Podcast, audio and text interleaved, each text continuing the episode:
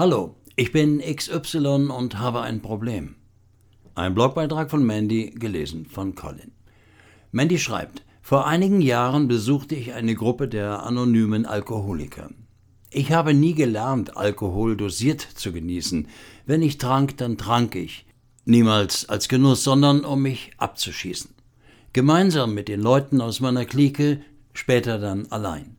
Schon morgens stand die Weinflasche oder härteres Zeug neben mir, neben meinem Bett, und wartete darauf, den Affen zu töten. Richtig gut finde ich die zwölf Schritte der anonymen Alkoholiker. Auf dem Link kannst du es nachlesen.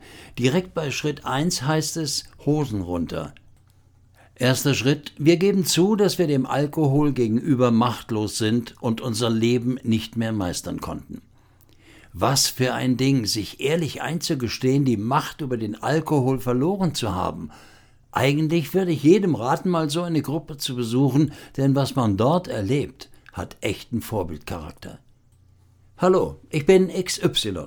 Setze deinen Namen für XY ein. Hallo, ich bin XY und habe ein Problem. Sind wir doch mal ehrlich, jeder von uns hat seinen eigenen Feind. Der eine steht dem Alkohol machtlos gegenüber, der andere dem Neid, dem Egoismus, dem Internet, den verfickten Pornos, Facebook oder Kohle. Die Liste lässt sich ewig lang fortsetzen. Sich sein Problem einzugestehen erfordert Ehrlichkeit und Mut. Oftmals geht es dann erst, wenn man keine Energie mehr hat zu Schauspielern und sich besser darzustellen, als es eigentlich um einen steht. In der Gruppe der anonymen Alkoholiker sieht man nach dem ersten krassen und offenen Geständnis in erleichterte Gesichter. Mir wurde damals bewusst, wie viel Kraft und Zeit wir in unser schauspielerisches Talent stecken, um nach außen hin auf cool und stark zu machen. Das frisst unseren Energiespeicher total leer. Ich wünschte mir, mehr Menschen hätten den Arsch in der Hose, sich eher einzugestehen, dass sie ein Problem haben. Warum ich das alles hier schreibe?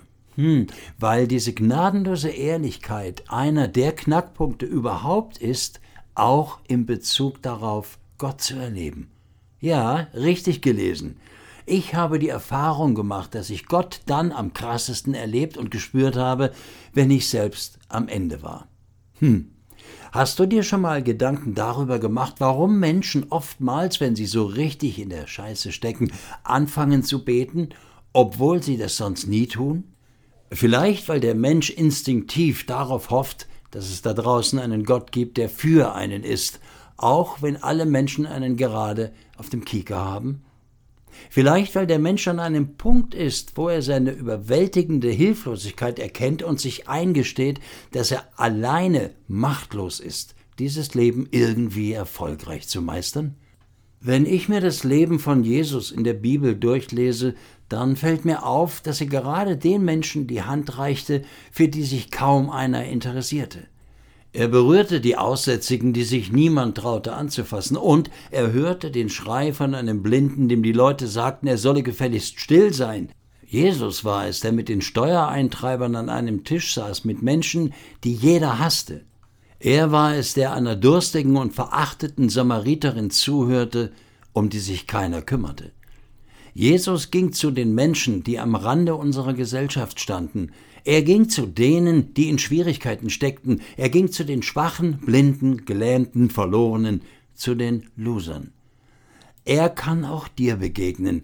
Er kann deine Hand nehmen, egal in welchem Mist du gerade stehst, wie hilflos du bist oder wie oft du versagt hast. Er will dich berühren, mit dir reden, dir zuhören, dich zum Essen einladen, dich heilen und dir helfen. Alles, was du dafür tun musst, Hosen runterlassen, fromm Deutsch, Buße tun. Es geht nicht darum, sich selbst runterzumachen, sondern ehrlich zu sein und auf Ausreden zu verzichten. Gott ist für uns. Wer kann uns da noch etwas anhaben? Er hat ja nicht einmal seinen eigenen Sohn verschont, sondern hat ihn für uns alle hingegeben.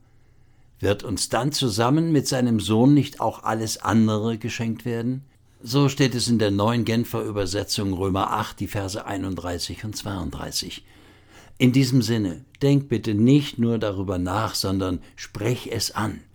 Alles Liebe, Mandy. Danke, Mandy.